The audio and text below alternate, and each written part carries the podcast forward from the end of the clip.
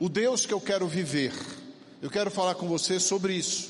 Qual é o Deus que nós queremos viver?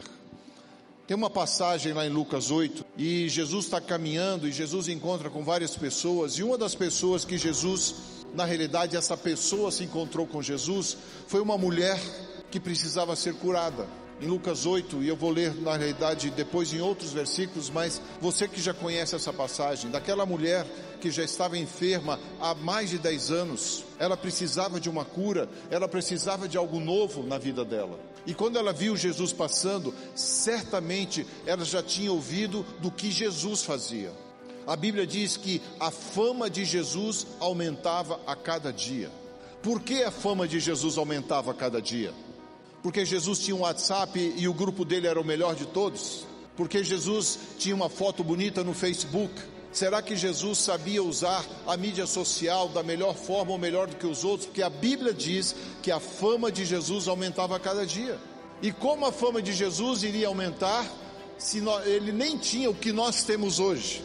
Sabe por que a fama de Jesus aumentava a cada dia? Porque ele demonstrava o Deus que ele servia. A tua fama pode aumentar a cada dia quando você começar a demonstrar o Deus que você serve. Qual é a fama que o crente tem lá fora? Crente chato. Eu estou falando em geral, tá? Em geral é isso. Sabe por quê? Porque nós apontamos a vida daqueles que não conhecem Jesus e pregamos: você vai para o inferno, você é um pecador e você precisa conhecer Jesus e vem logo, senão você vai morrer, vai, vai para o inferno. É o crente chato. E eu fico perguntando: como será que a nossa fama vai mudar para que essas pessoas conheçam Jesus, o Deus que nós vivemos? E eu tenho visto na pessoa de Jesus que o que fez ele reconhecido e o que fez com que as pessoas o buscassem era a demonstração do Espírito Santo a partir da vida dele. E a demonstração que Jesus pode fazer através da nossa vida, ela vai servir de várias formas. Minha esposa era advogada, hoje ela não advoga mais. Ela sempre foi uma, mulher muito ousada. E onde nós íamos, onde nós íamos, nós falávamos de Jesus de uma forma diferente. Era aquele comum do nosso dia a dia, porque a gente entendeu que essas pessoas que nós hoje queremos alcançar, só as alcançaremos se nós abraçarmos e demonstrarmos Jesus, o Jesus que está em nós amando essas pessoas, reconhecendo que sem Jesus no nosso coração nós não podemos atendê-las de outra forma. E Jesus estava caminhando aqui. Em Lucas 8, uma mulher descobriu que Jesus estava passando. Ela já estava enferma há mais de 10 anos. E quando ela descobriu Jesus, ela não pensou: será que eu tenho fé para tocar em Jesus? Ela só quis encontrar-se com Jesus. Ela desejou tanto Jesus que ela importunou aqueles que estavam segurando Jesus, aqueles que estavam ao redor de Jesus. Mas ela não se importou porque ela queria experimentar este homem que estava passando por ali. E Jesus de repente para e fala assim: Alguém tocou na minha orla, alguém, alguém tocou na ponta do meu vestido, das minhas vestes. Os discípulos falaram: Ah, Jesus, tem muita gente aqui, está todo mundo encostando em você. Daí o que Jesus falou? De mim saiu poder. A Bíblia diz que Jesus nos avisou que eu e você podemos fazer mais do que ele fez. É novo para você? Não, né? Todos nós sabemos. As obras que Jesus fez, nós faríamos ainda maiores. Quantas vezes durante a semana nós sentimos que o poder de Jesus está saindo de nós? Mas eu vim aqui para confrontar você. Eu quero fazer com que você saia daqui pensando na sua vida espiritual, naquilo que você pode fazer, naquilo que você pode conquistar com Jesus e através do Espírito Santo.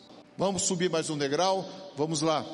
Aquela mulher viu que precisava de Jesus e nada a impediu.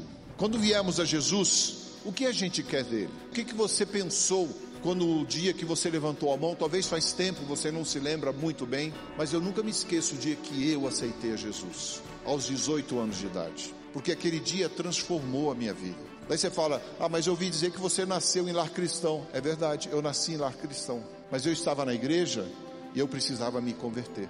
Foi simples assim. Eu cresci na igreja, eu era rato de igreja, era o primeiro a chegar, o último a sair. Eu nunca me desviei, nunca fui nada, mas um dia eu precisei me converter. Um dia eu precisei compreender que eu queria Jesus. E dentro da igreja, eu pergunto para você: quando você vem para Jesus, o que você espera dele? Qual é a tua oração? Qual é a tua expectativa? O que você pensa?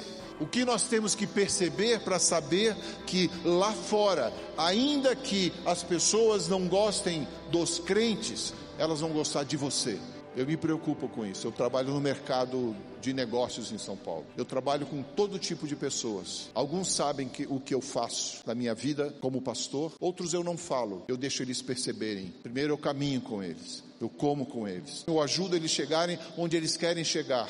Um dia essa pessoa vai descobrir e vai falar assim: puxa vida, mas você é crente? É, eu sou, não te assustei, né? Ou Agora você pode ficar assustado, não tem problema. Não, eu te agradeço. Como você atinge uma pessoa? Deus vai te dar estratégia. Porque a minha estratégia foi a estratégia que Deus deu para mim. E a sua, o Espírito Santo vai te revelar. Mas uma coisa você tem que saber: quem é Deus? Quem é o Deus que você serve? E é isso que a gente vai falar hoje aqui. Qual tem sido o seu parâmetro daquilo que Deus pode fazer para você? A gente chega na igreja e fala que Deus cura. Tudo bem eu pensar com vocês um pouco aqui? A gente ouve lá fora que Deus cura. Daí as pessoas vêm para a igreja, elas querem conhecer esse Deus que cura. Qual é o teu parâmetro? Como que você pode dizer isso com tamanha certeza? Qual tem sido o nosso parâmetro? Porque tudo nesse mundo é o homem que pode fazer. É o médico, é o advogado, é o engenheiro, é a pessoa, é o técnico, tudo que tem nesse mundo é o homem que pode fazer. Só que o nosso parâmetro, se olharmos dessa forma, ele é viciado, ele é errado, porque existem bons médicos e médicos ruins. O médico pode te curar, mas o médico ruim pode te matar. Existem bons advogados e advogados, a gente costuma dizer meia boca, porta de cadeia, né? Que podem te tirar ou podem te colocar numa prisão. Existem ótimos mecânicos mas tem aquele que olha para o seu carro e não sabe nem a marca do seu carro, mas é mecânico. Existem pastores bons e pastores ruins, mas também existe membro bom e membro ruim. Não fica me olhando assim. Qual é o teu parâmetro? Porque se nós olharmos a partir desse parâmetro que eu estou te falando, a gente vai achar que Deus pode ser bom e ao mesmo tempo Deus pode ser ruim. Que Deus pode servir e que de repente Deus não vai servir, correto? Por esse parâmetro é assim que a gente vai pensar. Por isso que nós temos dúvidas hoje. E por isso que muitas vezes, dentro da igreja ou fora da igreja, é, a gente não crê na cura de verdade que Deus pode dar, porque talvez Deus não seja tão bom. Esse não pode ser o teu parâmetro. Esse não pode ser o teu parâmetro. Eu não posso fundamentar a minha fé naquilo que o homem tem feito por aí, como as igrejas têm trabalhado por aí, como alguns pastores têm trabalhado por aí. Eu falo isso com liberdade porque eu conheço o pastor de vocês. É honra para vocês, é um privilégio dessa igreja. Ter um homem que estuda, conhece a palavra e vive a palavra. É honra para vocês. Eu não viria aqui de outra forma. Não sou melhor do que ninguém, mas eu também tenho o discernimento que você pode buscar. Você está entendendo? O parâmetro que eu sigo é um parâmetro de um homem, de uma mulher, de um filho que seguem a Deus. O parâmetro que o mundo quer ver é de alguém dentro da igreja e lá fora da igreja servindo a Deus, porque lá ele quer saber se você vai fazer certo ou errado. Porque se você fizer errado, ele vai dizer: tá vendo? Olha o crente aí errando. Agora, se você segue o parâmetro que vem lá do alto, isso não vai fazer diferença para você, porque você vai viver o Deus que você crê de qualquer forma. Amém? Então, a gente precisa crer mais naquilo que Deus pode fazer. Sabe por que eu falo isso? Porque Deus não precisa lidar com aquilo que Ele pode fazer. Deus não lida com isso. Na realidade, Deus não liga para isso, porque Deus é Deus. E Deus faz aquilo que Ele promete. Deus faz aquilo que Ele declara na palavra de Deus. Deus faz aquilo que eu leio e que está escrito ali. Agora, o que Deus espera é ver o quanto eu creio naquilo que Ele pode fazer quanto você crê naquilo que Ele pode fazer. Dá para entender? Amém? Eu falo isso, gente, porque nós cremos na palavra, nós cremos no poder do Espírito Santo, nós cremos na presença do Espírito Santo. A gente declara tudo, Senhor Deus, que o Senhor faz é bom, é agradável e a gente ama. Nós cantamos aqui louvores gostosos. E eu estava cantando ali e Deus fez uma pergunta para mim. Ele falou comigo ali, eu acho que é para vocês. Porque essa música, Ele Me Ama, é, é, muito famosa hoje em dia, todo mundo canta, nós cantamos na igreja também. Mas eu nunca parei para pensar a partir disso que Deus falou comigo aqui. Porque a gente fala, Ele me ama, Ele me ama, Ele me ama. E Deus falou assim: e se você invertesse isso? O quanto eu te amo, o quanto eu te amo, o quanto eu te amo, o quanto eu te amo, o quanto eu te amo o quanto eu te amo. Tira de mim, isso vai sair de mim, o foco não é mais eu, porque Deus vai continuar sendo Deus. Agora Deus quer saber o quanto eu o amo. Eu vou continuar cantando essa música, mas todas as vezes que eu cantar, talvez seja isso que eu vou pensar. Quanto eu te amo, Jesus. Dá para você pensar nisso? Pelo menos uns três dias essa semana, para você buscar o quanto você ama a Deus, o quanto você espera por Ele pede para Deus tirar a fumaça do cérebro da gente, sabe? Tem uma fumaça, uma neblina que fica lá e às vezes a gente não consegue entender, porque a gente precisa crer que Deus não muda. Você e eu precisamos crer que Deus não muda. Eu mudo. Eu, às vezes eu sou mais chato, às vezes eu sou legalzinho. Pergunta para minha mulher, ela vai te dizer toda a verdade. Eu mudo, eu erro, mas o que vai fazer você e eu entendermos e vivermos segundo o padrão, o parâmetro de que Deus não muda, de que as nossas dificuldades podem desaparecer ou podem ser mínimas quando nós cremos naquele que nos fortalece. Eu falo isso porque eu creio na cura de Deus. Eu creio. Creio que enquanto eu estou pregando aqui, Deus pode curar você. Eu creio nisso. Eu sou fruto disso. Eu sou fruto de cura do Senhor. Mas numa oração, numa oração, Deus me fez são. Enquanto você crê em Deus, eu não tenho dúvidas que Deus pode curar garganta aqui. Eu não tenho dúvida que Deus pode eh, pegar um coração que está ali ameaçado de parar com diagnósticos escritos pelos homens, médicos bons ou maus, não importa. E Deus pode renovar essa pessoa. Eu não tenho problemas com isso. Você também não precisa ter. Jeremias 29, 11 diz o seguinte: Porque sou eu, olha só o que Deus está falando através do profeta, para mim e para você, porque sou eu, Deus, sou eu que conheço os planos que tenho para vocês. Deus está dizendo isso para mim e está dizendo para você, porque sou eu que conheço os planos que tenho para vocês. Diz o Senhor, planos de fazê-los prosperar. Um, e de não lhes causar dano. Dois, planos de dar-lhes esperança. Três, e um futuro. Esse é o Deus que eu sigo. Esse é o Deus que eu creio. Eu caio às vezes na minha fé, mas quando eu lembro, eu corro para Jeremias 29, 11 e falo: Senhor, onde está? Eu preciso te conhecer mais. Veja aqui o que o Senhor já fez por você. Quando Deus fala em um futuro, para mim em algumas versões tem, né? em outras versões não fala em um futuro, mas quando você traduz o hebraico, você entende isso, você subentende que poderia ter em todas as versões. Quando Deus falou isso, Deus estava lá no futuro, ou aqui no futuro com a gente. E eu já vou voltar nisso daqui a pouco, porque Deus este Deus que eu e você servimos, ele trabalhou no passado para lhe dar hoje o que você precisa para toda a eternidade. Você crê nisso? Você crê nisso? O pastor mesmo hoje já falou aqui. Quem sabe essa geração não vai ser a geração que vai observar, receber e experimentar Jesus vindo. Eu quero que a minha geração chegue, pastor Silas. A nossa, a gente não está tão velha assim. A justiça do Senhor quer envolver eu e você completamente. Né? Deus não deixa ninguém de fora. Deus não deixa ninguém de fora. Você não está de fora e quem está dentro é aquele que toca, aquele que canta, aquele que prega, aquele que tem uma posição. Não, Deus não deixa ninguém de fora.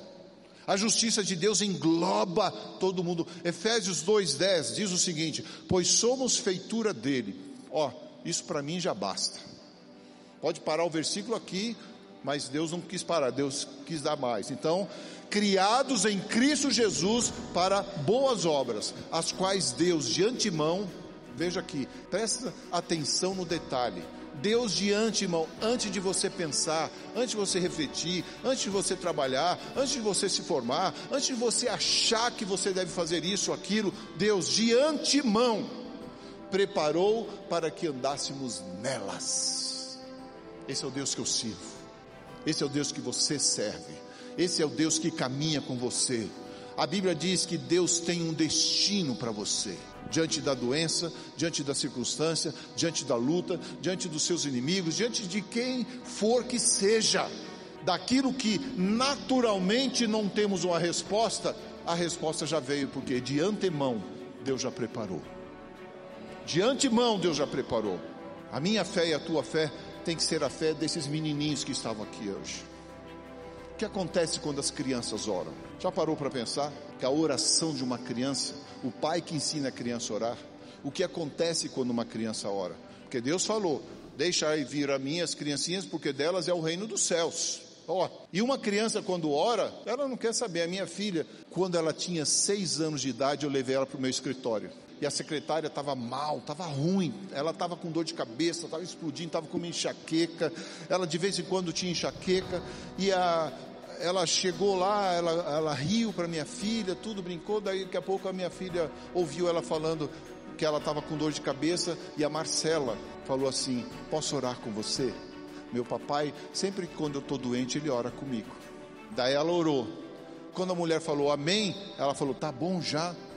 E ela falou assim: nossa, Marcela, eu já estou bem. O Deus que você segue, Ele vai resolver o teu problema daqui a dois minutos, ou agora, ou daqui a dois minutos.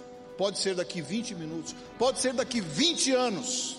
Mas a minha fé não vai titubear, porque o meu Deus sabe exatamente quando o meu problema precisa estar resolvido. Isaías 46, 10 diz o seguinte: que desde o princípio anuncio o que há de acontecer Gente, está na Bíblia isso. Eu só estou esclarecendo alguns pontos da minha fé para você, tá bom? Desde o princípio anuncio o que há de acontecer e desde a antiguidade as coisas que ainda não sucederam. Que digo, o meu conselho permanecerá de pé, farei toda a minha vontade. Deus vê o fim antes de qualquer coisa começar.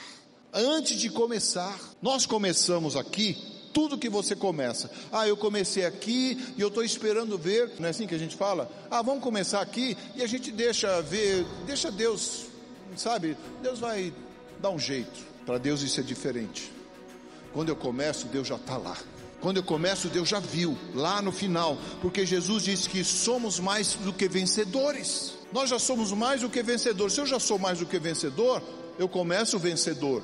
É claro que eu tenho uma jornada para seguir, mas eu já começo como vencedor, por isso que eu digo, Deus já está lá. E eu e você então precisamos aprender a comemorarmos a corrida antes de chegarmos lá. Parece difícil, né? Porque a nossa mente continua naquele parâmetro humano. A minha mente e a sua mente precisa ser adequadamente transformada pelo Espírito Santo. Porque senão eu vou estar sempre pensando como o mundo quer que eu pense quando Deus tem coisa melhor. Deus tem coisa melhor para você, gente. Nós ficamos muitas vezes viciados na escassez, na mediocridade, naquilo que vai faltar, naquilo, olha, eu não posso ficar sem isso. Essa escassez, esse espírito não vai entrar na nossa casa. Não, mas eu preciso comprar esse sapato. Aquela promoção vai acabar. Só tem três dias de saldo. Deus tem melhor para você. Hebreus 13, 8 diz assim: Jesus Cristo, Ele é ontem, hoje e é o mesmo para sempre. Apocalipse 1,8 diz: Eu sou o Alfa e eu sou o Ômega. Olha só, eu estou falando para você de quem é Deus. Apocalipse 1,17 diz assim: Eu sou o primeiro e o último, e aquele que vive, estive morto, mas eis que estou vivo pelos séculos dos séculos, e tenho as chaves da morte e do inferno. Esse é o Deus que você serve. Eu vou ler um, um versículo em Ezequiel 1,15 aqui, mas antes eu vou te dar uma imagem. Todo mundo já viu uma bicicleta e todo mundo conhece a roda da bicicleta, né? Tem o pneu, tem o aro, daí vem os raios e eles se convergem ali no cubo. O cubo é que sustenta toda essa roda, não é verdade? Então toda a pressão, quando você senta ali e vai fazer o seu exercício de bicicleta, está nos cubos. E o cubo, então, é que gera essa força, é, sustenta essa força da roda da bicicleta. Tá bom? Dá para entender isso? Agora eu vou ler um versículo para você. Vi os seres viventes, e eis que havia uma roda na terra. Ao lado de cada um deles, o aspecto das rodas e a sua estrutura eram brilhantes como o berilo. Tinham as quatro a mesma aparência, cujo aspecto e estrutura eram como se estivera uma roda dentro da outra. Andando nelas, podiam ir em quatro direções, não se viravam quando iam. O que eu estou querendo que você veja aqui é que o tempo começa com Deus.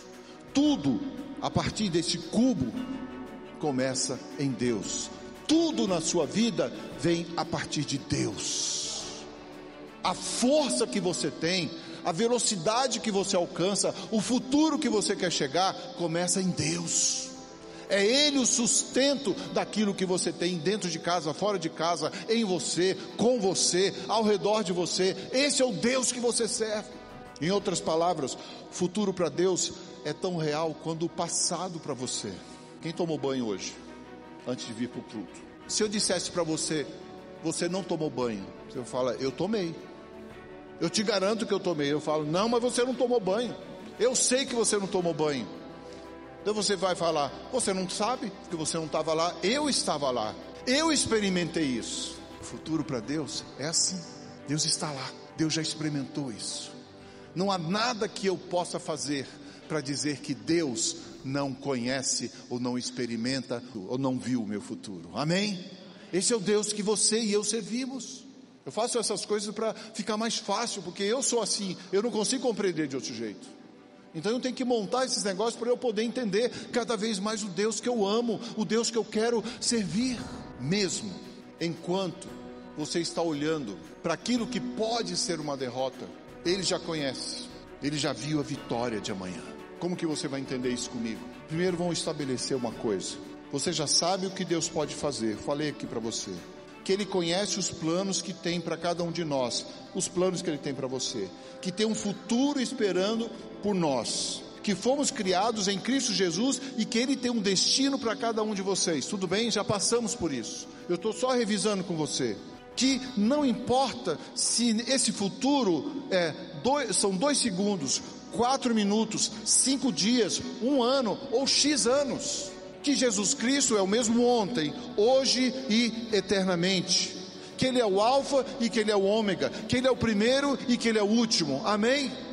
Quando você estabelece isso, então agora eu queria que você imaginasse junto comigo o que aconteceria se começássemos, ou se você começasse, a olhar segundo essa perspectiva de Deus para a sua vida o que aconteceria? Sabe aquele menino, aquela menina, aquele homem, aquela mulher que vai fazer um concurso ou vai fazer uma prova e vai e faz a prova, daí fica sofrendo três dias, porque não sabe se foi bem ou se foi mal. Deus já viu o teu resultado. Daí, para eu não ter enxaqueca, para eu não ter ansiedade, para não ter depressão, para não ter um montão de coisa, eu vou lá, faço o meu melhor antes, eu me preparo antes, eu falo para o meu filho: estava boa a prova? Não, pai, estava fácil. Eu falei: não estava fácil, você estudou, você se preparou. Não tem prova fácil, tem a prova que você se prepara e a prova que você não se prepara. E aqui é a mesma coisa. O quanto você está preparado de crer em Deus a partir dessa perspectiva. Quanto você está preparado? Porque a luta quando chegar, a prova quando chegar, a, a tempestade quando aparecer, o acidente quando acontecer, eu só vou poder olhar e dizer assim: Deus permitiu, Deus já viu isso antes. Se aconteceu, é porque Deus permitiu. E eu só posso falar isso se eu tenho feito o meu dever de casa, que é crer no Deus que eu sirvo. Ah, pastor, mas você não sabe. Eu fiquei com enxaqueca três dias, o negócio estava ruim. Mas o que, que foi? Não, era um problema que eu estava tentando resolver, eu não consegui resolver. Mas e daí? No final resolveu? Não, Deus preparou tudo. E eu pergunto, então por que, que você sofreu? Porque a tua referência, o teu parâmetro estava no homem. Pastor, mas aquela prova que eu fiz, e mesmo que dois dias depois você descobriu que você tirou 98, mas você ficou pensando, sofrendo, refletindo, três dias, não comia direito. Quando você tirou 98, por que, que você sofreu dois dias? Parâmetro errado. Eu estou dando para vocês esse, esse contexto, tá? É um novo tempo para vocês, é um novo tempo de vitória. Você vai começar a construir coisas que Deus já preparou para você, que você não cria, mas entendendo quem é Deus na sua vida, você vai fazer diferente. Você vai se portar diferente. As pessoas vão olhar para você e vão dizer: O que está acontecendo com você? Eu também quero. Demonstração do Espírito Santo na sua vida lá fora. As pessoas vão começar a chegar perto de você porque tem algo aí dentro de você tem alguém chamado Espírito Santo que vai começar a exalar esse perfume. A unção de Deus, o que, que é unção de Deus? É perfume. Unção de Deus é perfume. Ela tem a ver com esfregar o perfume de Jesus em você. Quando você diz que você, a gente fala, esse homem é ungido de Deus, é porque ele tem que exalar o perfume de Jesus. Exalar o perfume de Jesus. Quando eu estou numa, no evento com a minha esposa, às vezes eu estou parado no culto, daqui a pouco ela abre a bolsa, ela tira um negócio, ela tira outro, tira outro, tira outro, tira outro. Eu falei, por que você não põe um zíper embaixo, você tira lá embaixo? Daí ela tira um, um creme para as mãos. Que, que ela está fazendo? Ela está inserindo aquele aroma na sua pele, para que a sua pele seja mais conservada, para que ela fique mais bonita ainda. Eu estou dando esse exemplo bobo para você, para você saber que é isso que Deus quer que você faça com a presença do Espírito Santo em você. Você se esfregue nele, você seja ungido por ele. E onde você passar, a Bíblia diz que a sombra de Pedro curava as pessoas, transformava o dia daquela pessoa. A sombra de Pedro. Por quê? Porque tinha unção na vida dele. Esfregue-se. Eu não estou falando disso só literal, não. Eu estou falando nisso é no sobrenatural de Deus na sua vida. Porque Ele tem coisa para você. Então, a, a ideia é essa. Você crer no Deus e viver crendo nele todos os dias. Isaías, olha só isso aqui. Isaías 53:5, uma passagem que todos conhecem. Mas ele foi traspassado. Olha só, preste atenção no tempo verbal aqui mas ele foi traspassado pelas nossas transgressões e moído por nossas iniquidades. Isaías 53, 5. O castigo que nos traz a paz estava sobre ele. Daí ele termina o versículo como: E pelas suas pisaduras seremos sarados. Não, fomos sarados. Daí você fala: Ah, mas todo mundo fala isso, é muito legal. Amém, amém que todo mundo fala. Agora, eu fico pensando aqui: se tivesse, seremos curados no futuro você ia ficar pensando: poxa, então o que está acontecendo aqui? Eu tenho um problema com esse versículo, é um problema bom. Ele nos foi passado com o verbo na forma no passado, né? Como nós acabamos de ver aqui, como se já tivesse acontecido. Aí eu tenho que parar e pensar aqui, gente, escreveu algo que aconteceria no futuro e o revelou no presente como passado já acontecido. Às vezes isso pode confundir. Escreveu algo que aconteceria no futuro e o revelou no presente como passado já acontecido. Anda comigo aqui. Daí eu pergunto: como isso pode acontecer? No mundo natural é impossível, certo? Nós, nós somos espírito, alma e corpo, mas nós vivemos na terra. Então, no mundo natural, isso é impossível, só com milagre, amém? Mas não da forma como Deus vê as coisas. Não da forma como Deus vê as coisas. Lembre-se que tudo para Ele é o mesmo. Deus não vive no tempo cronos que a gente vive, Deus vive no tempo dele. E Ele estabelece um tempo para eu e você podermos viver. Daí eu paro aqui, sabe? Porque passado, presente e futuro são tão reais como um ou outro para Deus. Não é verdade? dentro desse entendimento, desse parâmetro que agora nós nos, nos revestimos dele, do parâmetro de Deus, não mais o parâmetro do homem, mas o parâmetro de Deus, a, a partir desse padrão, quem viu isso aqui? Profeta. O que, é que os profetas fazem? Deus transforma o presente desse profeta de uma forma diferente, muitas vezes. Não estou falando que isso acontece com todo mundo, eu estou falando desse versículo, o que eu creio que pode ter acontecido. Mas olha só, caminhe comigo aqui. Esse profeta viu, e o que ele viu? Porque ele falou: E pelas suas pisaduras nós somos sarados. Sabe o que, que eu fico imaginando? E aí eu estou sendo romântico com você, e eu gostaria que isso tivesse acontecido. Eu não sei se aconteceu, ninguém aqui sabe. Mas eu fico imaginando, porque quando Deus pega um profeta, todos nós somos proféticos. Todos nós podemos abençoar a pessoa, o amigo, com palavras proféticas, amém? Olha, Deus vai te abençoar e eu creio que Deus pode fazer. Isso é uma palavra profética. Agora, profeta, Deus leva ele para o futuro. Fique imaginando Isaías lá, séculos depois. Deus o transporta e fala: Isaías, olha o que você está vendo. Jesus sendo chicoteado, carregando a cruz. Olha, Isaías, o que você está vendo? Jesus pendurado na cruz. Isaías, olha o que você está vendo: Jesus sendo ressurreto. Pelas suas pisaduras nós somos sarados. Daí Deus traz de volta esse profeta e fala: Agora escreve, eu quero ver. Agora escreve o que você viu. Daí ele vai e escreve: O castigo que nos traz a paz estava sobre ele, e pelas suas pisaduras, pelo seu sofrimento, nós somos sarados. Gente, isso é lindo demais. Isso é lindo demais. Se você parar aqui, você fica louco. Você fica maluco se você parar. Para tentar desvendar esse, é porque é mistério de Deus. Por isso que eu estou falando que pode ter sido assim, pode não ter sido assim, porque é mistério de Deus. Mas é uma forma que eu vejo para eu entender isso melhor. Foi exatamente o que aconteceu com Jesus. Ele viu Jesus levando as chibatadas. Ele viu Jesus apanhando por nós, sabendo que as dores e as enfermidades foram retiradas enquanto ele sofria por mim e por você. Esse é o Deus que eu sirvo. Daí ele volta para o presente dele, e a única forma que ele podia descrever o que viu foi assim. Foi assim como nós lemos. Então ele disse: Já fomos curados acabou. Eu vi, Deus me transportou pela palavra profética que Deus me dá, e por essa autoridade eu escrevo fomos sarados. Falou assim para dar para você o caminho certo e sair daquela ideia de possibilidade. A ideia de possibilidade, ela pode ser de 1 a 100. E Deus não dá a ideia de possibilidade que Ele pode te curar. Deus dá a certeza. Deus dá a certeza. Eu creio nisso. Esse é o Deus que eu creio. Não é uma ideia remota. Não é uma ideia de um dia pode acontecer. Um dia nós seremos curados. Não. Nós já fomos curados. E você tem que ser grato por isso. Vamos aplaudir esse Deus. Aleluia, Senhor. Obrigado, Pai. Obrigado, Pai. Obrigado, Pai. Oh. Sabe o que está acontecendo aqui? Deus está trabalhando na sua mentalidade. Dentro das suas imaginações, Deus está trabalhando. Você fala, mas espera aí, Deus trabalha no meu espírito.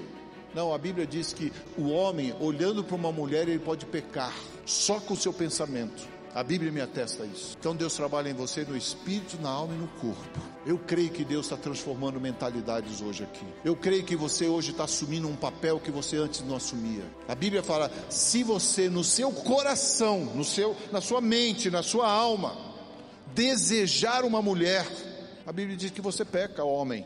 É coração, é mente. Aqui está falando da mentalidade.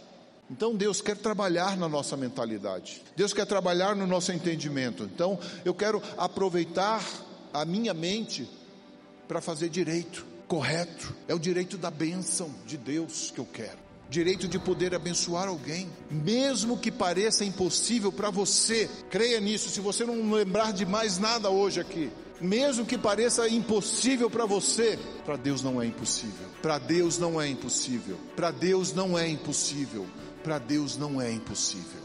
Mesmo que seja difícil de você crer nisso, você precisa crer. Em nós mesmos, nós não podemos, porque estamos limitados nessa dispensação, mas em Cristo nós podemos. Em Cristo nós podemos. Em Cristo nós podemos. Amém? Em outras palavras, Deus quer te levar para um novo nível além do cérebro, além da inteligência normal, além da inteligência humana, Deus quer te levar para um novo nível de entendimento e de relacionamento com Ele. Tem um versículo que eu quero concluir que diz assim: Porque a nossa glória é esta, o testemunho da nossa consciência. Olha aqui, o testemunho daquilo que você pensa, daquilo que você reflete, daquilo que você decide. Preste atenção, daquilo que você decide. Como você decide? A Bíblia diz assim: o testemunho porque a nossa glória é esta, o testemunho da nossa consciência, de que com santidade e sinceridade de Deus, não como não com sabedoria humana, mas na graça divina, temos vivido no mundo e mais especialmente para convosco. Essa é a palavra de Deus para mim e para você hoje. Deus quer te levar a um novo nível de relacionamento abençoado. A gente não pode mais ser enganado, gente como a gente tem sido, pela mídia, por amigos, por questões pessoais dos nossos achismos. O que eu e você achamos, a tua e a minha justiça para Deus é como trapos de imundícia, não vale de nada, não vale de nada. Nem olhos viram, nem ouvidos ouviram, nem se passou no coração, na mente do homem, as coisas que Deus tem preparado para aqueles que o amam. O quanto eu amo Jesus, o quanto eu te amo, Jesus, o quanto eu te amo, Jesus. Acho que foi por isso que o Espírito Santo falou comigo. Só agora eu estou lendo esse versículo que eu já tinha preparado. Eu acho que foi por isso que Jesus falou. Nem olhos viram, repete comigo: nem olhos viram, nem ouvidos ouviram, nem jamais penetrou no coração humano o que Deus tem preparado para aqueles que o amam. Diga aí o quanto você ama para Jesus agora. Diga aí, com a sua declaração, quanto você ama. Diga aí, fala com Jesus. Nós temos 150 salmos, de mais de 300, mais de 400 salmos. Foram compilados 150 salmos de Davi e outros salmistas. O que eles faziam com aquilo? Eram declarações do quanto eles amavam a Deus. Eu não sei você, mas eu gosto de escrever tudo que Deus fala para mim. Eu gosto de anotar tudo que Deus fala para mim. Durante o seu dia, quando você estiver no trabalho, quando você estiver estudando, quando você estiver no ônibus, quando você não, quando quando você estiver dirigindo só ditando. Mas para e escreve aquilo que Deus está falando com você.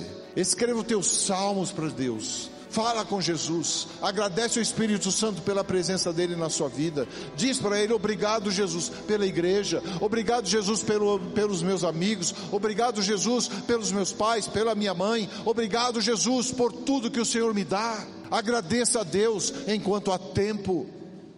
Eu não sei você, é assim que eu creio. Esse é o Deus que eu creio. Qual é o Deus? Como é esse Deus que você crê? Feche os seus olhos e fala com Ele agora. Fala para ele agora. Se é para pedir perdão, pede perdão. Se é para se corrigir e consertar com Deus, faça isso. Eu vou orar com você agora. Primeiro você vai orar junto comigo, se arrependendo por ter acreditado que você pode fazer sem Deus. Aquilo que você primeiro faz, depois vem pedir a bênção, se arrepende por isso. Depois nós vamos orar e colocar isso nas mãos de Deus.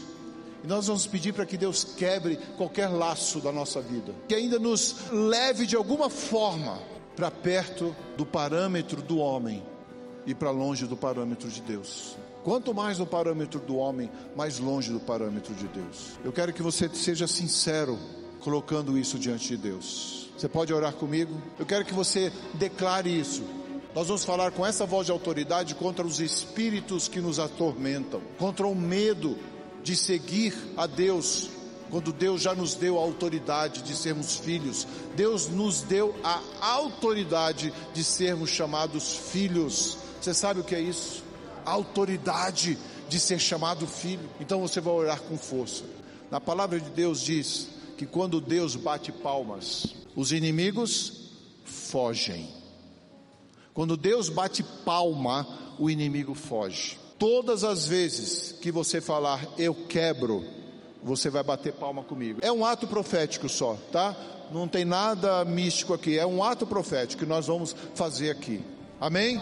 Diga, Senhor Deus, eu me arrependo por ter acreditado na mentira que o mundo e a sociedade me faz ou me fez crer. Mas hoje, no nome de Jesus, eu creio que pela tua palavra, no poder da tua palavra e na autoridade do Espírito Santo, eu posso crer no Deus que já me deu a vitória, que já viu a minha vitória, que está lá esperando por mim no nome de Jesus. E Pai, eu quebro, tá bom? Os inimigos fogem, porque Deus está nesse lugar aqui, amém? A Bíblia fala isso, que quando Deus bate palma, os seus inimigos fogem. E os seus inimigos vão fugir hoje. Amém? Então eu quebro com toda autoridade no nome de Jesus. Eu quebro a falsidade, a mentira, o engano, a distração que tem me levado por muitos e muitos anos crer que sozinho eu posso. Mas o nome de Jesus, eu quebro aqui todo o poder das trevas e recebo no nome de Jesus a vitória que Cristo tem para mim, que o sangue dele me proporciona, e pela autoridade desse sangue, eu declaro a justiça de Deus na minha vida, no nome de Jesus, amém? Amém, glória a Deus, então celebre isso. Pai, no nome, permitam orar por vocês. Pai, no nome de Jesus, eu selo essa oração dos seus filhos, crendo que o teu poder, estabelecido na palavra de Deus, que nós lemos, na autoridade do Deus que nos criou, o primeiro e último, o Alfa e o Ômega, a nossa fé está fundamentada nisso. E os nossos parâmetros estão fundamentados no nome de Jesus. Amém? Aplauda o Senhor aí onde você está.